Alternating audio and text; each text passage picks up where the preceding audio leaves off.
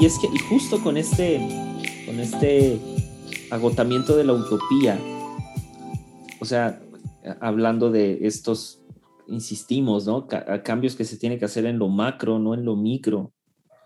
O sea, lo, pusiste súper bien, ¿no? O sea, si pues, tantos millones de personas dejamos de contaminar, pues representa solamente un 2% del problema, ¿no? E, e, y, volvemos a lo mismo.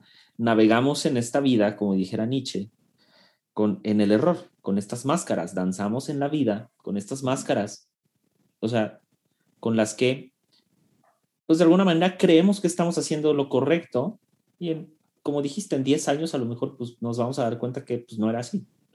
¿no? Seguimos en el error. Otro concepto muy que, me, que me, me, también me interesó mucho, no sé qué pienses, es acerca de este monopolio de la verdad. Tú y yo lo hemos hablado mucho acerca del monopolio de la verdad creo que desde los, la trinchera de nuestros podcast individuales, este, eh, cuando, cuando ciertos sistemas, con ciertas personas, creen que ostentan, poseen toda la verdad, ¿no? O sea, y el ser humano siempre cree que habla en el nombre de la verdad, ¿no? Creemos que hablamos en el nombre de la verdad. Eh, y entonces volvemos a la parte de los episodios anteriores acerca de la verdad. O sea, si, si yo ostento toda la verdad, si, si yo hablo en el nombre de la verdad, forzosamente estoy diciendo que alguien está mintiendo. ¿Estás de acuerdo? O sea, alguien forzosamente está mintiendo. Todos los demás. Claro, ¿no? Pero decir que alguien miente, o sea, es suponer de alguna manera que, híjole, ¿cómo lo explico? Pues es, suponer, no solamente que tenga una verdad absoluta, o sea, sino que también es como suponer que, que todo lo demás, todo lo que gira alrededor, o no es cierto, o sea, o es una, es ficción, lo cual pues no, porque la realidad me dice lo contrario. Y por otro lado es ¿cómo verdadero, o sea, cómo muestro que mi verdad es cierta? Y el posmodernismo, o sea, el, posmodernismo lo que hace, de alguna manera, es eh, no tanto pelear la verdad o pelear el monopolio de la verdad, sino es desenmascarar lo, todo lo que hay detrás de esa supuesta verdad. Y eso se me hizo súper interesante porque entramos en el concepto de la disolución de la verdad. Sí, uy, qué lindo. Entonces, no sé, no sé, eh, o sea, vamos como que a formular, vamos a hacer como bien la tarea acerca de esta disolución de la verdad, porque, o, sea,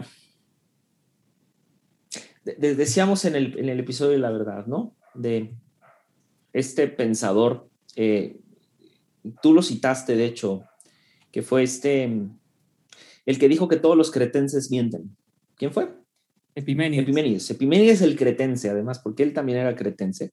O sea, volviendo a este punto, él decía, pues todos los cretenses mienten, ¿no? Y citando ese ejemplo es que si nos vemos estrictos, es, la pregunta sería, ¿Epimenides está mintiendo o está diciendo la verdad con esa frase? O sea, es verdaderamente todos los cretenses mienten. Y si eso es cierto, entonces él también miente por ser cretense. Pero el punto no es ese. El punto, si, lo ponemos, si ponemos esa frase en el lado del posmodernismo, el, punto no sería la pregunta. El punto sería qué hay detrás de la pregunta. O sea, o qué hay detrás de la frase más bien. O sea, ¿qué hay, qué, por, ¿Qué quiere ¿qué quiere ¿Qué está, qué, qué está tratando de decir con esto? ¿Por qué está llegando a esa conclusión? Esas son de las virtudes del, del, para mí del posmodernismo. Es partir desde, o sea, del, desde el punto de que nadie tiene el monopolio de la verdad. Y aquel que ostenta tener el monopolio de la verdad, el posmodernismo, Nietzsche tenía una frase que me encanta. Es a los teólogos y todo lo que huela a teología, toda nuestra filosofía. Y él lo que trataba de decir es eso. a aquellos que dicen que ostentan la verdad de quién es Dios. O sea, vamos a aplastarlos con todos los cuestionamientos filosóficos. ¿Por qué?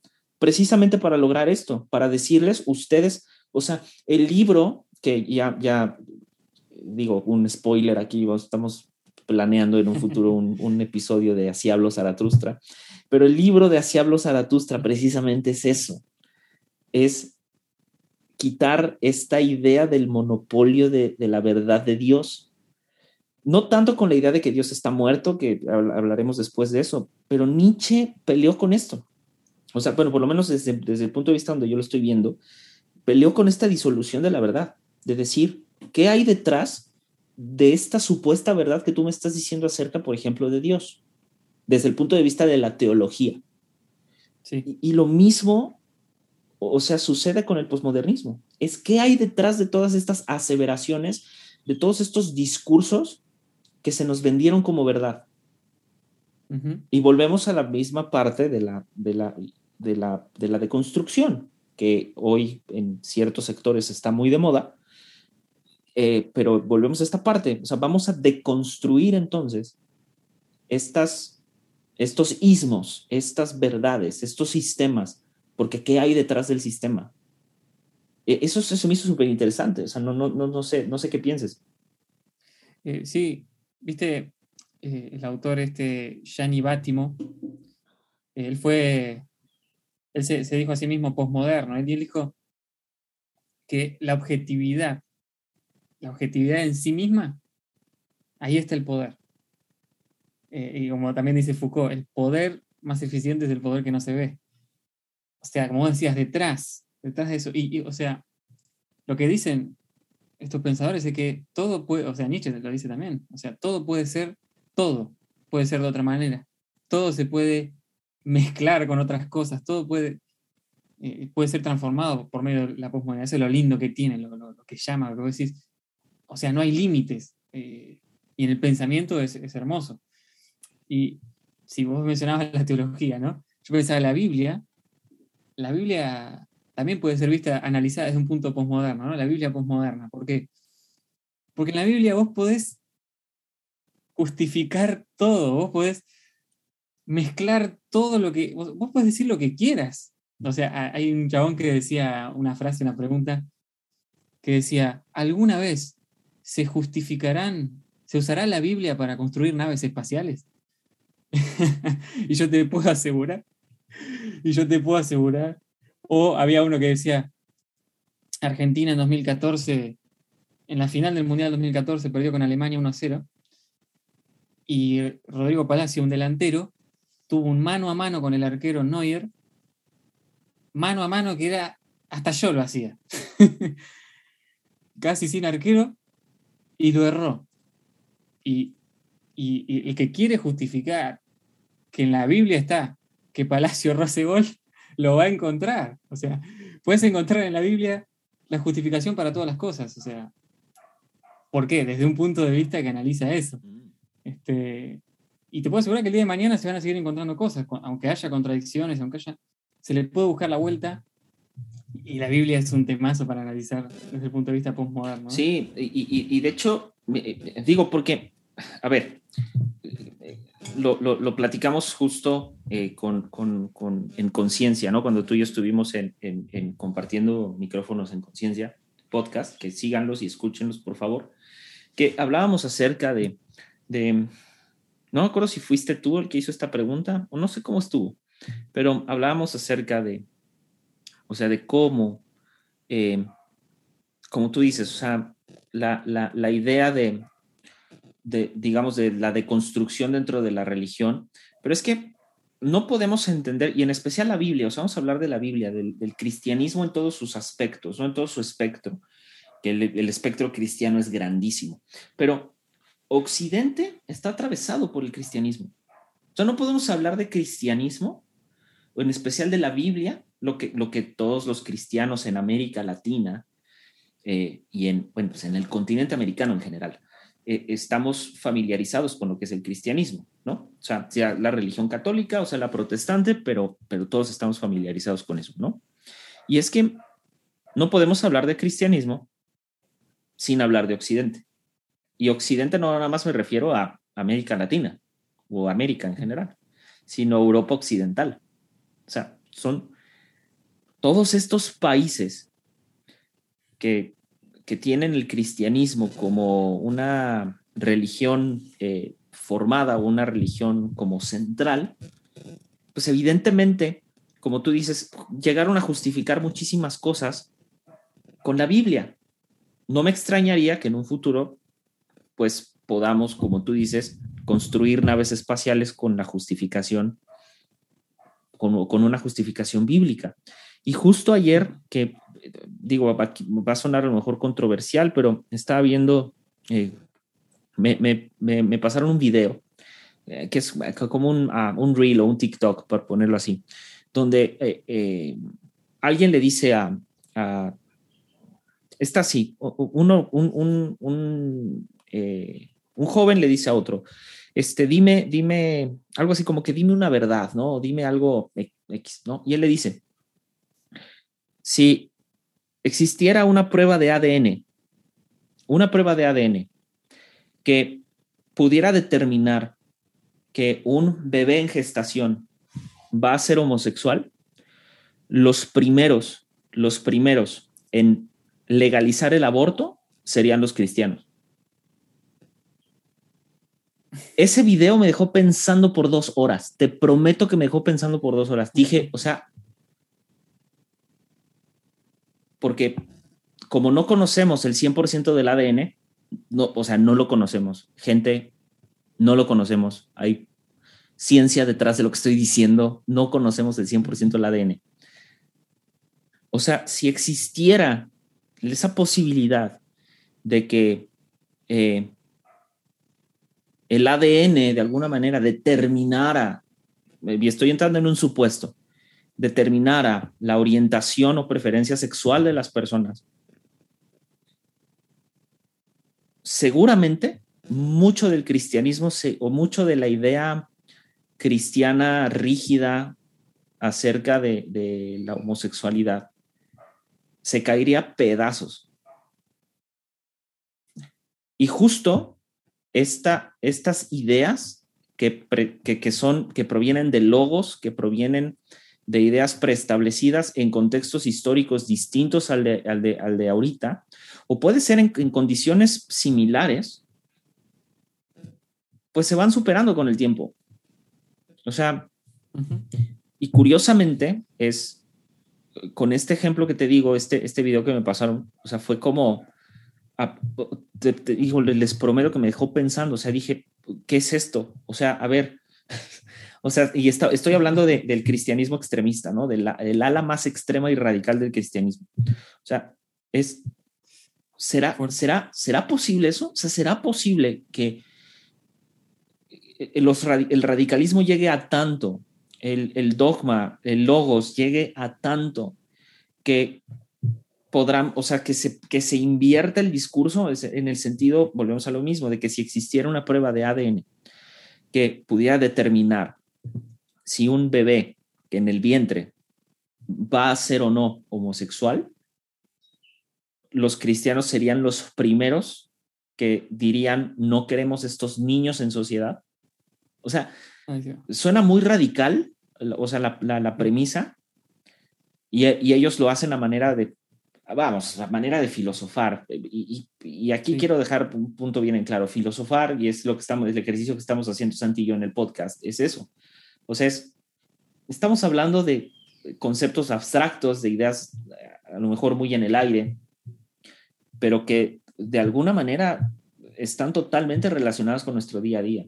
O sea, hay, la gente no lo sabe y a veces, pues por lo mismo, porque la filosofía es un poco pesada a veces, eh, pero hay muchas frases que usamos en el día a día que surgieron de la filosofía. O sea, incluso frases motivacionales que surgen de allí. Entonces, es este tipo de cosas, nota que decías acerca de la Biblia, ¿no? En que lo podemos poner en otras cosas, acerca de, este monopolio de la verdad, ¿no?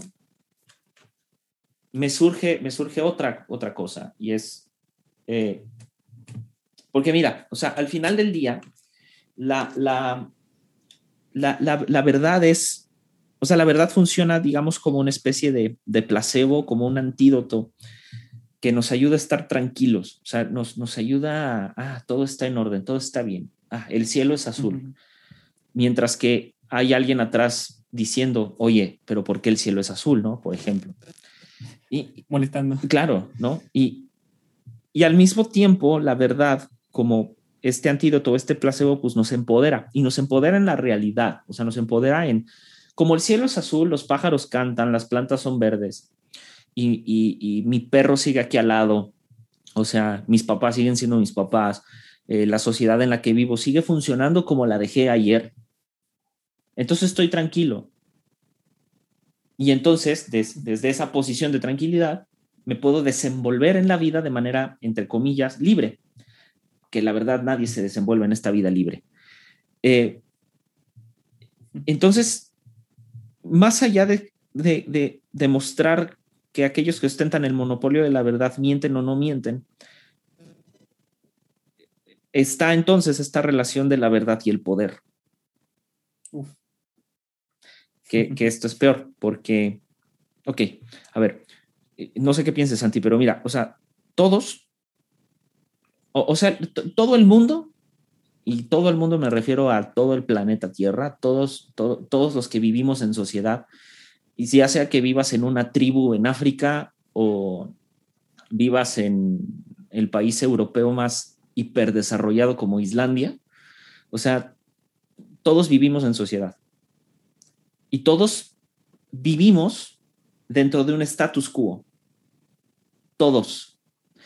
O sea, y, el, y cuando me refiero de status quo es que todos vivimos con una, sí, dentro de una cultura o dentro de, una, de una cultura que tiene ideologías que hacen que la sociedad en la que estamos funcione como tenga que funcionar, pero vivimos en un status quo. Entonces, el poder como este ente más alto dentro del estatus. Eh, ¿El poder manipula la verdad? ¿O lo que hace es que el poder manipula el lenguaje con el que se dice la verdad? Mm. Yo creo que el poder elige qué verdades salen a la luz, elige qué verdades se mueven, eh, qué verdades nosotros vamos a escuchar. Porque otro de los ismos muy fuertes y muy actuales es el cientificismo. porque, porque, bueno, yo no soy obviamente de los, de, los antivacunas y toda esa, esa cosa. Si hay algún oyente antivacuna, todo bien, pero pero váyanse a vacunar. váyanse a vacunar y déjense de joder. Pero más allá de eso, también creo que la fe al, cientificismo se rompió también. O sea, se rompió bastante, porque si podemos ver el siglo XXI, me parece que arrancó la primera década del siglo XXI como con muy fuerte la tecnología y los avances y que esto que lo otro, y, vamos a llegar al espacio en 2020, y a Marte, no sé, bueno. Y todas estas cosas también arrastran una utopía detrás. Y, o sea, para que todas esas empresas puedan poner toda la guita que ponen en, las industrias espaciales y toda la bola, es porque la sociedad detrás eh, tiene esa, esa utopía, cree en eso. Pero si hablamos de un poco de la crisis fuerte de la posmodernidad, o sea, yo creo que el punto de quiebre en donde la modernidad la posmodernidad se queda, digamos, un poco sin herramientas, está en, nosotros, o sea, no hay Dios, ponele, ¿no? Como dice Nietzsche, vamos a hablar después de un poco de eso, ¿no? De, Dios ha muerto, que quiere decir el centro ordenador, la verdad absoluta, ha muerto. Bueno, está bien, ponele que la verdad ha muerto, el centro ordenador ha muerto, entonces, entonces ¿qué queda? Bueno, diría Nietzsche, el superhombre, el hombre, el ser humano, nosotros, nosotros desarrollados a, nuestra máxima expresión. Pero algo que no pudo ver Nietzsche que cuando el hombre nos pusimos realmente a, comandar el mundo, a ponernos a nosotros mismos en el centro, a, llevar al mundo al rumbo que nosotros queríamos, tampoco nos dio el cuero, digamos, tampoco fuimos, eh, pudimos ocupar el, lugar de Dios. ¿Por qué? Porque somos insuficientes, somos, fallamos, no podemos establecer un sistema, todos los sistemas de la modernidad fallaron, y la posmodernidad también. Tampoco puede dar respuesta a todas las necesidades. Vos hablaste antes de la pirámide de Maslow, y creo que eh, arriba de todo está la autorrealización, ¿no? Y, tampoco pudimos resolver eso, porque, bueno, la autorrealización es, o sea, la felicidad se alcanza logrando la máxima cantidad de guita, de dinero que puedas en tu vida. Y la gente que llegó ahí dice, para, hice lo que, lo que se suponía que tenía que hacer, llegué acá y la verdad que me siento más vacío que, que la miércoles. Otros no, vos tenés que estudiar la carrera que te gusta y trabajar de lo que te gusta. Sí, todo muy lindo, pero sin embargo, te falta, siempre te falta. O sea, al ser humano siempre parece que nos falta algo. Y, por eso creamos, hablando nietzscheanamente, ¿no? Creamos a Dios, o creamos la idea de Dios. Porque Dios, la idea de Dios suple todas esas necesidades. Ahí está el centro ordenador que, tapa ese, ese, vacío que tenemos o ese, ese lugar que necesitamos ordenar todo nuestro quilombo mental y ponemos a Dios. Entonces la, la posmodernidad entra en crisis porque no pudo reemplazar lo que se vivió antes. O sea, en la Edad Media era una situación muy horrible, ¿no? La, Inquisición, todas las cosas que se vivieron. Pero sin embargo había un orden. O sea, durante todos esos años que no hubo avances prácticamente tecnológicos, no hubo avances de muchas cosas, pero la cosa estaba estable, la gente creía en eso y se sostenía de eso. Y bien, que, bien o mal, eso depende del punto de vista de cada uno, eh, el humanismo no pudo reemplazar nunca esto, eso todavía, ¿no? El lugar que ocupa una verdad ordenadora. Quizá el día de mañana aparezca algo que, no sé, ¿vos qué pensás? Eh, eh, sí, lo que pasa es que aquí habría, o sea, habría que ir ahora a pensadores todavía más atrás, ¿no? Sócrates, Aristóteles. O sea, la idea de, este ente superior o fuerza superior, eh, este eh, motor inerte, ¿no? Como consecuencia de todas las cosas, como causalidad de todas las cosas. O sea, no es una idea nueva y tampoco es una idea propia de una, de una ideología en sí. O sea, esto es algo que se ha cuestionado desde hace mucho tiempo. Y justo lo, me, me gustó, o sea, ah, lo planteaste, creo que o sea, muy bien en el sentido de el poder, o sea, la, esfera de poder o las esferas de poder, cuentan la verdad o dicen la verdad o las verdades que le convienen. Pero no solamente es la, no, no solamente es que la digan, es la forma en la que se dice. Porque, eh, y justo, o sea, volvemos a la, parte que estudia, o sea, si bien, si bien el, el posmodernismo no ha logrado satisfacer o sí, satisfacer esta necesidad de, de que en, algún punto, como decías, en la Edad Media, pues ahí estaba, en la Edad Media así se vivía, la gente creía en, el, en Dios como la causalidad de todas las cosas, como el motor de todas las cosas. Eh, o sea, toda la filosofía judeocristiana va por ahí, toda la filosofía del mismo Islam va por allá. O sea, de, hay una fuerza superior a todo el ser humano, que es la causalidad de todas las cosas, no importa el nombre del Dios profeta, o sea, si crees en una piedra, o sea, no, importa, pero hay algo que es la causalidad de todas las cosas. Y ok, perfecto con la idea. El posmodernismo eh, no ha sabido, o más bien, y yo no es que no ha sabido, creo que ni siquiera es la intención de, decir, bueno, esto no es verdad. Porque Nietzsche, y lo, decía, o sea, Nietzsche, la, la propuesta de Dios está muerto, eh, no, sola, eh, no, es, no es superar en sí al Dios judío cristiano. O, como yo lo veo es, porque el camino de Nietzsche, o sea, Nietzsche lo pone así, ¿no? De, de, y curiosamente lo pone con un camello, un león y un niño. Un niño. ¿No? O sea, el camello como este, eh, como la idea de que el, el, el, hombre va cargando con todo este peso de ideología y que pues no se puede deshacer de él porque si se deshace de él, pues se siente vacío o se siente inseguro o de alguna manera pues siente que su vida no está completa, entonces trae este, este, este bagaje y ese bagaje pues es la culpa, ese bagaje es también el, el la, volvemos a la idea, la idea de, de, la falla delante de Dios o el pecado, o sea, la vergüenza, y eso es lo que trae cargando el camello. Entonces Nietzsche dice, bueno, necesitamos dejar de ser camellos y pasar a ser leones. Y entonces el león es como este ente salvaje, como este que entre comillas no tiene límites, pero sí tiene límites. Pero el problema del león es que león actúa por puro instinto y además actúa enojado. O sea, es, es si lo queremos poner, es este ser enojado con Dios. Es este ser que se revela a todo lo que huela a teología y todo lo que huela a Dios, ¿no? O sea, todos estos ismos, todos estos...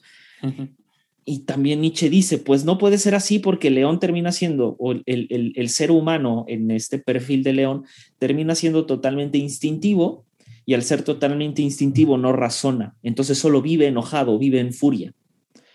Y entonces Nietzsche, la, al final del día, él dice, entonces tenemos que ser como niños, o tenemos que ser como un niño. Y es... Y, como Jesús. Ajá, o sea, exacto, o sea, llega a la misma conclusión bíblica de tienes que ser como niño. Y el ser como niño no es esta inocencia, que es la, la, la inocencia que presenta Jesús, sino es esta Jesús idea. era nietzscheano. Ajá. O sea, Nietzsche dice que Jesús, bueno, Jesús, perdón, el ser niños eh, representa que el niño no tiene reglas. O sea, vive en una realidad ordenada, pero no tiene reglas porque es niño. O sea, y cuando me refiero a reglas es que la imaginación le da para más, porque su realidad uh -huh. es, es más extensa que un adulto amargado. Entonces, al ser su realidad más extensa, le permite pensar con mayor libertad. Entonces, Nietzsche lo que propone es que necesitamos pensar como niños en el sentido de cuestionar todo, analizar todo y desmenuzar todo. Y de, y de alguna manera, o sea, todos estos pensadores posmodernos de los que hemos estado hablando, lo jalan a la deconstrucción. La deconstrucción al final del día, me encanta cómo Jean-Luc Nancy lo pone, todo pensamiento finito es deconstruible porque tarde o temprano se va a golpear a sí mismo. Esa frase de Jean-Luc Nancy es, o sea, y de hecho es en un escrito que él tiene hablando acerca de la deconstrucción del cristianismo. O sea, Ajá. él dice que todo pensamiento finito por sí mismo, o sea, o se de, es, es deconstruible. O sea, si el pensamiento tiene un tope, tiene que ser deconstruido es, o es susceptible de deconstrucción. Y como es finito, en el proceso de deconstrucción, tarde o temprano se va a golpear a sí mismo, se va a desmoronar para volverse a armar. Y hablando del cristianismo, y creo que así tiene que suceder con todos los ismos, es como todo pensamiento es finito, él acerca del cristianismo dice esto. Uno dice, o sea, desde el punto de vista del cristianismo, dice, eh, eh, no, es, no es que el cristianismo ha dejado de, de, de, de vivir, no ha dejado de existir. O sea, el cristianismo y sigue presente y dice, y está más vivo que nunca. El problema es que el cristianismo ha dejado de, de, hacer vivir. Lo mismo sucede con el resto de los sismos. Están vigentes todavía, sí, pero como una idea fría, como una ideología rígida que no permite cuestionamiento, por tanto, deja de hacer vivir. No tiene esta, este impulso tan fuerte de provocar una ni siquiera una pasión, sino provocar una, un, un, un, una cosquilla de querer desmenuzarlo y de querer investigarlo, porque le, dimos una forma rígida. Volvemos a la parte del poder. Justamente cuando el poder ejerce verdades o cuando el poder eh, se establece en su verdad, lo que hace es hacerlo frío. Y Jean-Luc Nancy, citándolo otra vez, él dice que el cristianismo volvemos a los ismos. El cristianismo uh -huh. tiene, eh, es, o sea, la deconstrucción es, es, es, es intrínseca al cristianismo y, a, y, personalmente lo voy a jalar a todos los ismos. O sea, todos los ismos son deconstruibles porque son finitos, pero necesitan ser deconstruidos. Todas nuestras verdades, incluso las mismas verdades establecidas por el poder desde un discurso sesgado, tienen que ser susceptibles de deconstrucción para establecerse en su propia verdad. O sea, necesitamos deconstruir el capitalismo para que el capitalismo, o sea, volverlo a replantear para que se establezca en su verdad pura o en, o en su sentido más puro, no en la práctica, no nada más, sino en su filosofía más pura. Lo mismo con el cristianismo, lo mismo con el socialismo, lo mismo es con todo. El problema de cuando se ejercen discursos a manera de verdad desde el poder es que no permiten de o sea, no permite que se deconstruyan. Y volvemos a lo mismo. O sea, la idea de Deleuze y de todos estos pensadores de que las verdades se ejercen desde una posición de poder, de poder, pues termina siendo totalmente cierta. O sea, ¿por qué? Lo voy a poner. O sea, América Latina en su mayoría vino a ser conquistado. Y bueno, algunos colonizados, pero el proceso más o menos es igual la conquista es una conquista ideológica. Por ende, todos los países en América Latina, al ser conquistados por países europeos de corte cristiano o de índole cristiana, ¿qué terminamos profesando? Pues el cristianismo, el catolicismo. ¿Por qué? Pues porque vinieron, nos conquistaron y pues nos, nos, nos pusieron, pues sí, se nos pusieron contra la pared si nos hubiesen invadido los musulmanes, seríamos ¿no? musulmanes. O sea, como digo, y poniendo, poniendo los ejemplos claros, o sea, el continente, eh, el continente africano, o sea, y, en especial el Congo y demás países que pertenecen ya al, al, donde existen distintas tribus en África, pues tienen un conflicto enorme porque entre las tribus quieren ser conquistadas y cada tribu tiene como que distintas creencias, entre eh, cosas vudú y entre, o sea, distintas religiones, ¿no? Y luego, si nos vamos al Amazonas, pues los pueblos indígenas del Amazonas, pues también tienen su propia ideología. Y luego si te vas en México, por ejemplo, o en em, eh, toda la cultura, o sea, dejando, digo, las, las, las culturas prehispánicas por las culturas indígenas que tenemos presentes en Latinoamérica, pues también tienen sus sesgos o sea, religiosos, ¿no? Muchos siguen siendo politeístas u otros creen, eh, por ejemplo, en otro tipo de espiritualidades, no necesariamente el catolicismo. Y, si te vas a Estados Unidos, todos los, indios navajos, todos los, los, los, este, los indios pieles rojas, que algunas comunidades todavía quedarán por ahí, pues también tendrán sus propios rituales y sus propias creencias. Y tú lo dijiste, ¿qué hubiera pasado si musulmanes o los orientales, o sea, China, Japón, eh, invadían, o sea, pues nos conquistaran. Seguramente el concepto de Dios que tendríamos hoy en día sería el mismo concepto que Dios, de Dios en Japón en esas, en esas épocas, ¿no? Que era que el emperador era Dios. No existe una figura como tal de deidad. Existen ciertos espíritus como los dragones, como los tigres, como los, o sea, pero como tal, un Dios no existe. Entonces, ¿por qué no? O sea, volvemos a lo mismo. Las verdades se ejercen desde un poder. Tan es así que ese mismo poder fue el que nos conquistó y por eso pensamos como pensamos de alguna manera. Y, también hay mucha justificación, digamos, él. si vos hablas con un cristiano que quiere defender que somos cristianos porque realmente es la voluntad del Señor, ¿no? Por él. Eh, y vos le decís, no, pues somos cristianos porque, lo que vos me decías, ¿no? Porque fuimos invadidos por un imperio español cristiano, imperio portugués también. Entonces, eh, en Inglaterra, eh, el Reino Unido invadió Estados Unidos y, bueno, lo que hoy es Estados Unidos. Entonces todos somos cristianos por esa cuestión, por una cuestión de colonización. Te decir, no, bueno, está bien, ponele que sí, te va a decir pero es porque Dios permitió y fue la voluntad de Dios que nos invadieran. Y vos decís, para, para, para. O sea, vos me estás diciendo que Dios, hay un libro de Eduardo Galeano que cuenta que durante la época colonial eh, se exterminaron a setenta y pico millones de indígenas. Vos me estás diciendo que todos esos 70 millones de, de pueblos que había acá fueron eliminados por la voluntad de Dios. Porque Dios dijo, vamos a colonizar, vamos a matar a todo esto, que no sé para qué los cree, y vamos a poner un, eh, eh, una raza nueva que va a ser cristiana. Bueno, si ese realmente es Dios, bueno, lleguemos a ese punto, Dios hizo todo eso. bueno, no sé si quiero creer en ese Dios. No sé si quiero adorar a ese Dios, ¿viste? Porque es un Dios medio nazi. Pero bueno, las falacias, no sé si, se dice falacia de autoridad, ¿cómo se dice?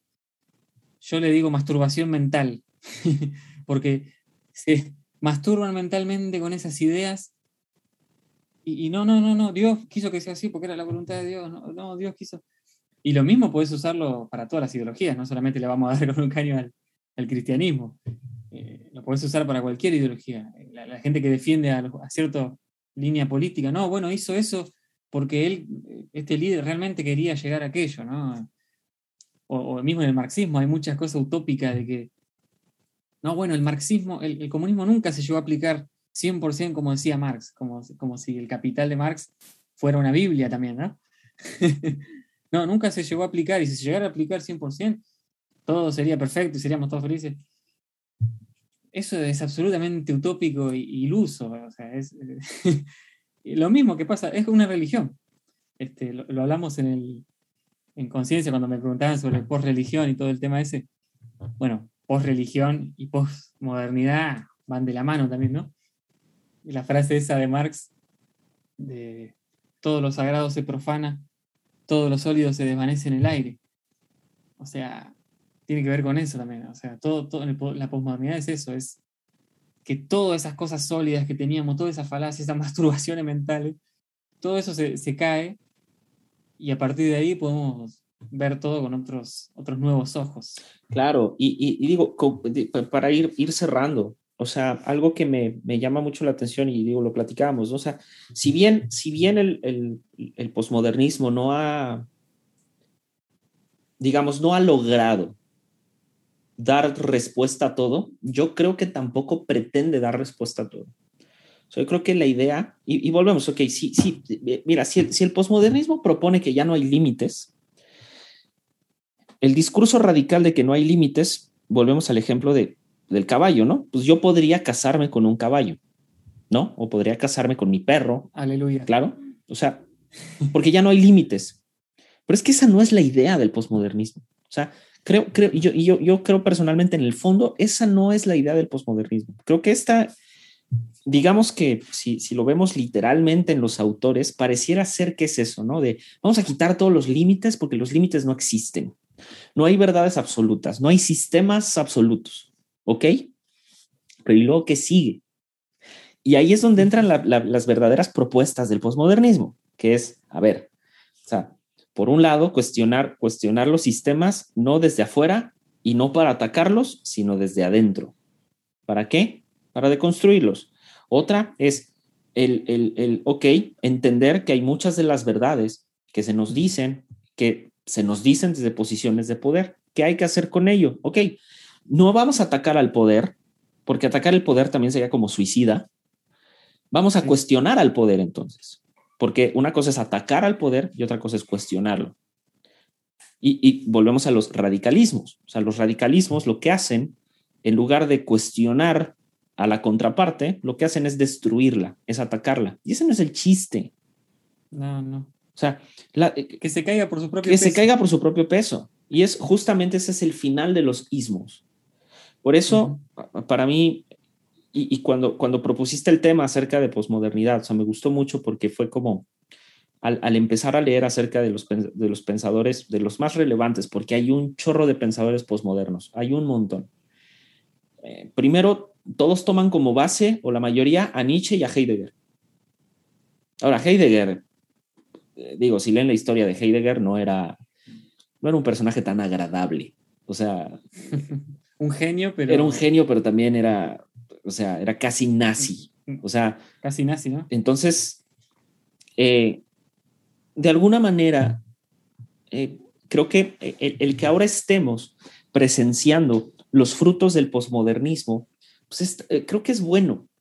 Ahora, hay cosas que, y que creo que no se dice del posmodernismo y deberíamos, de, o sea, que creo que merecen ser recalcadas. Uno, el o sea, la posmodernidad o el pensamiento posmoderno, si bien va a cuestionar muchas cosas de la moral, no va a cuestionar cosas de la moral, porque aquí seguramente la gente va a decir, no, pero es que si alguien es muy moralino o tiene una tendencia a ser muy moralino, volvemos a lo mismo. Es que al rato, el, argumento clásico del, de, los matrimonios, de la permisión de los matrimonios igualitarios, ¿no? En el mismo sexo y es esta, esta idea de, de, de alguna manera, eh, ah, dame chance, está pasando. Sí, sí, sí, sí. ¿Se escuchaste? Sí. Sí. Dios mío. Creo que ya. Ok. E, este, eh, e, e, entonces, la idea del, del posmodernismo es no, no, no atacar el sistema moral. Y voy, voy al ejemplo aquí de, de, de, de toda la, la, la, permisión ¿no? de, eh, abierta ya a, los homosexuales de, poder tener el matrimonio igualitario y los mismos derechos y tal. tal. O sea, el, el, pensamiento moralino dice, ok, no, no les demos derechos, porque si les damos derechos ahorita, entonces después eh, ahora se va a permitir la pedofilia. Ese siempre es el argumento más, es, y es el argumento más estúpido. Perdón, pero, y me enoja mucho, pero es un argumento muy tonto. ¿Por qué? Porque, a ver, no estamos hablando de derechos permisivos, estamos hablando de derechos humanos, meramente humanos, que tienen que ver con derechos sociales, que tienen que ver con derechos de igualdad ante la ley, no como seres humanos, sino porque no son tratados igual ante la ley por la preferencia sexual y deberían de serlo. Ahora, que se casen, o sea, yo no tengo ningún problema, es más, o sea, si quieren vivir en poligamia, que vivan en poligamia, o sea, ¿a mí qué? ¿Me explico? Pero pensar que todas estas cosas van a en un futuro permitir la pedofilia, no tiene nada que ver. O sea, hay miles de tratados internacionales, cientos de tratados internacionales que o sea, que proponen la, defensa de la integridad de los menores de edad. Nadie va a contravenir los tratados internacionales en la vida. O sea, los derechos de la niñez es algo fundamental. Lo mismo, lo mismo con el aborto. Claro. Lo de la niñez. Eh, muchos decían, no, porque ahora permiten el aborto el día de mañana vos vas a tener un hijo y si no te gusta lo vas a matar. No. es una locura. O sea, y tan es así que, digo, eh, quiero, quiero pensar en Argentina y en México, tenemos instituciones gubernamentales que velan por los derechos de la niñez. O sea, velan por los derechos de niños maltratados y a lo mejor la burocracia no ayuda, pero existen. Ahora, volviendo al punto, la, el, el pensamiento posmoderno no pretende combatir en sí la moral. Lo que pretende hacer es reformular la moral porque el, porque el tiempo lo, lo pide. O sea, no podemos seguir bajo la misma línea moral que en el medievo. No podemos seguir bajo la misma línea moral que, que, que en los años 30, en los años 20, donde... Que hace 40, 30 Que hace 40, 30 años. O sea, volvemos a lo mismo. O sea, la moral antes nos decía que las mujeres debían, debían de llevar vestido abajo de la rodilla. Se inventó la minifalda y fue un caos. Porque, ay, no, la, liberación sexual de la mujer. ¿Por dónde creen que empezó el feminismo? Sea, ¿really? O sea, es, es, léanse tantito acerca, busquen en Wikipedia el feminismo y lean, o sea, mínimo. O sea, es, es como, son ese tipo de cosas. Y ojo, nada en contra del feminismo, todo a favor, quemen todo. O sea, se los dice alguien que es abogado, quemen todo. O sea, es porque hay un hartazgo y lo mismo sucede con la moral. Pues hemos, nos han vendido un discurso desde una línea de poder tan moralino que hoy tenemos una serie de trastornos mentales y físicos por una moral impuesta que no tiene sentido. Lo hablábamos sobre la cultura de la pureza, el purity culture. El purity culture eh, no obedece únicamente, obedece a distintas religiones, porque la virginidad es una virtud, según muchas religiones. No me acuerdo qué pensador, si no me equivoco, fue Voltaire. No me acuerdo, pero él decía que la, peor ilusión de la humanidad es creer que la virginidad es, es una virtud. Porque no lo es perdón, no lo es. O sea, Y, no es una cosa de, evaluación o sobrevaloración de la moral. La virginidad no es, no debería de ser un estatus, eh, sí, de pureza, un estatus de virtud. O sea, los, los, los pensadores más grandes Hablaban de que la virtud está en el conocimiento, de que la virtud está en la superación del hombre, hablando de Nietzsche, del superhombre, o sea, el, hombre alcanza la virtud al superarse a sí mismo, eh, eh, no superarse económicamente, porque no es así. Digo, ahorita pensé en lo que dije y fue como, no, no habla de eso. Entonces, volviendo a lo mismo, a la parte de la moral, o sea, eh, uno de los claros ejemplos es este purity culture. O sea, esta cultura de la pureza lo que propone en sí es que la virginidad y la castidad sean vistas como virtud desde el ámbito religioso. Y eso está en la India, está en los musulmanes, está en un chorro de religiones. Entonces podríamos pensar, es que en los tiempos en los que estamos viviendo la moral está relajada. Eso ve, vayan y díganle eso a los griegos y a los romanos o sea, en los tiempos antes de Cristo, donde la pedofilia estaba permitida. Eso era moral relajada. Eso, eso era moral relajada. O sea, la sofilia y la pedofilia están permitidas. O sea, no vengan a decir que hoy vivimos en tiempos peores. No, o sea, superamos la Inquisición por el amor de Dios. O sea, y lo mismo sucede con este pensamiento posmoderno. Necesitamos superar un chorro de ismos, un montón de ismos, porque si no, vamos a llegar a lo que más temía, eh, no me acuerdo si fue Einstein, pero que, ¿quién fue el que dijo que eh, la Tercera Guerra Mundial posiblemente le íbamos a pelear a base de piedras y palos? No me acuerdo si fue Einstein, creo que no fue él, no sé quién fue, pero... La escuché, pero... Pero X, o sea, al final del día, si no creo que de las mayores contribuciones que tiene el posmodernismo es sacarnos de un futuro oscurantismo. Por lo menos desde como yo lo veo. O sea, la superación de las verdades impuestas desde posiciones de poder es eso, ese es el posmodernismo. Es vamos a deconstruir por qué creemos lo que creemos, por qué hacemos lo que hacemos. Y eso no está mal. Lo único que vamos a hacer posiblemente es estos ismos o erradicarlos o que se vuelvan a establecer, pero en su estado más puro. Y creo que yo me quedo con eso del posmodernismo. No sé, no sé, Santi, ¿qué, podrías decir para el cierre? Dale, sí, justo estaba pensando, uh, ahora le hago una pregunta, ¿qué es lo que más le gusta del posmodernismo? Pero ya la respondí. Así que digo yo, lo que más me gusta, o lo que más rescato, ¿no? Eh, el posmodernismo rescata la mezcla, o sea, desde, decíamos que Nietzsche era el primer posmoderno, y, Nietzsche fue, eh, los libros de Nietzsche fueron de cabecera para Hitler, y también para muchos marxistas del otro paro, y también para gente inclusive de la fe.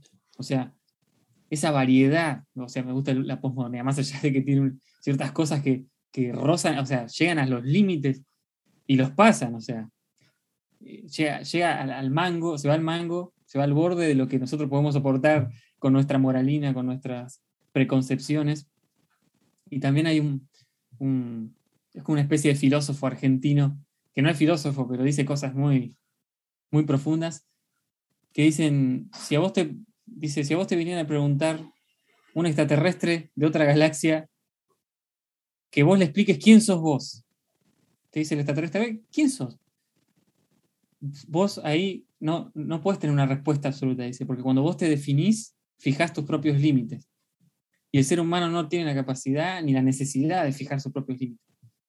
Si vos me decís, yo soy, no sé, socialista, estás fijando los límites de tu forma de pensamiento. Yo soy todos los ismos. Si vos te definís con algún ismo de manera absoluta, lo puedes hacer, pero estás fijando tu propio límite y estás eh, marcando la cancha, por así decirlo, en términos futbolísticos, de tu propio pensamiento y de tu propia llegada a buscar eh, las verdades, entre comillas. O, sí, sí, porque yo creo en buscar la verdad, que es lo que hace la posmodernidad, ¿no? Como ideas de cierre.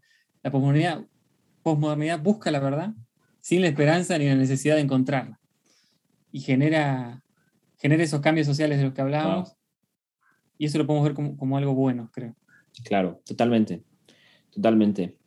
Y pues nada, Santi, muchas gracias por la charla. Estuvo, estuvo muy padre y amigos, pues nos vemos, nos vemos ahí en la en los siguientes episodios. Gracias por escuchar. Chao. Chao.